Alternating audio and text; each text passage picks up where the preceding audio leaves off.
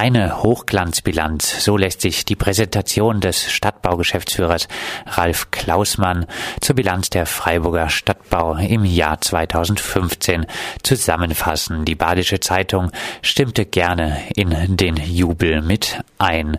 Was es aus Mieterinnensicht zur FSB-Bilanz zu sagen gibt, darüber sprechen wir jetzt mit Ralf Müller, Mieterberatsvorsitzender der Freiburger Stadtbau.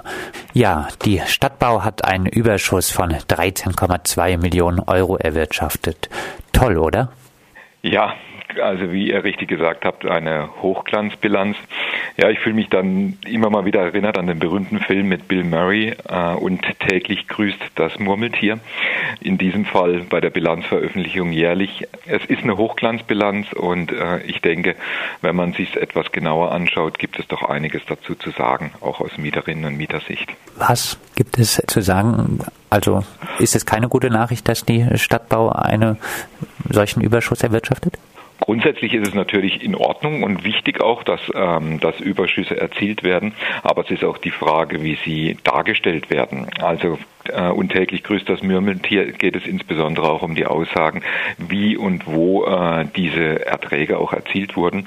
Also um vielleicht schon mal einfach mal die Dinge wieder aufzulösen, äh, wie wir es schon öfters gemacht haben.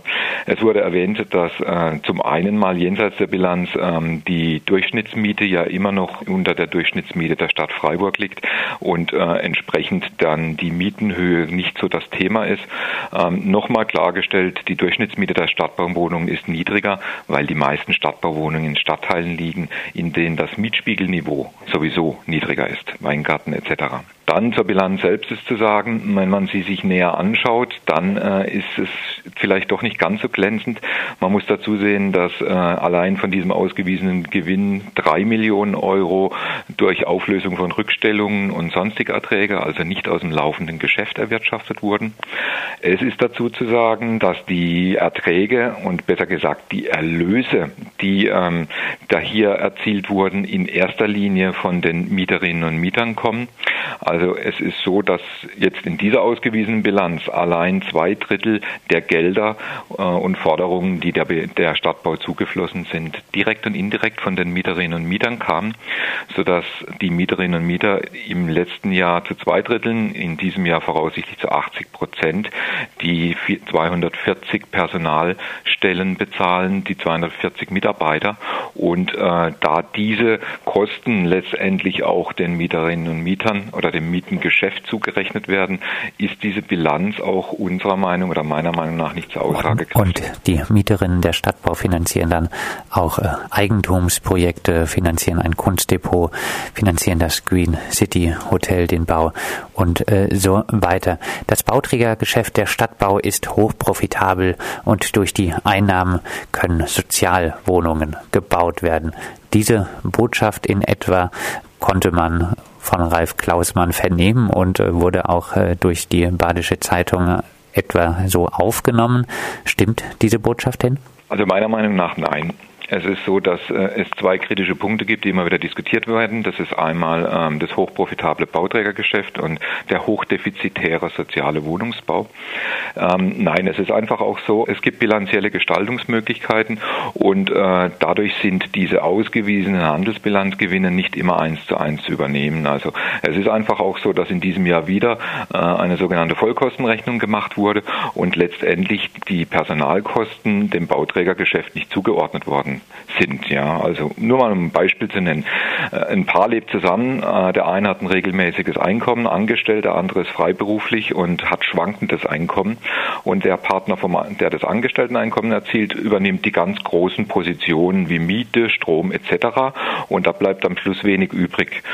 Was auch okay ist, ja, dass dann der andere Partner äh, äh, sagt, okay, ich habe schwankendes Einkommen, ist gut, wenn du diese ganzen Kosten übernimmst. Ja, schwierig ist nur, wenn dann der eine Partner sagt, der, äh, der das schwankende Einkommen hat, äh, dass ohne ihn letztendlich der Lebensunterhalt der Familie nicht zu bezahlen ist.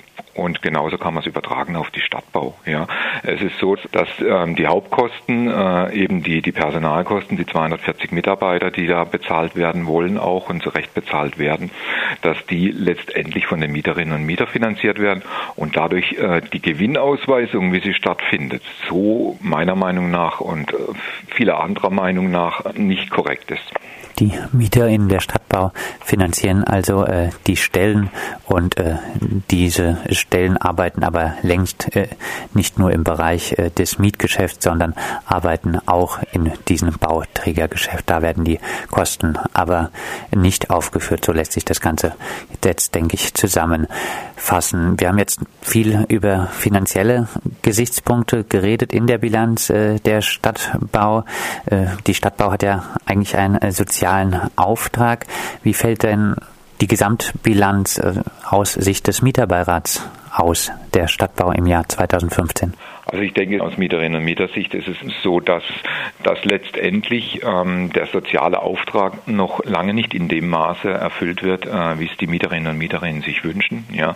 Weil letztendlich äh, die komplette Last äh, oder ein Großteil der Last auf den Schultern der Mieterinnen und Mieter über die Miethöhe abgeladen wird. Und das kann nicht sein. Und wir stehen vor ganz, ganz großen Herausforderungen in den nächsten Jahren.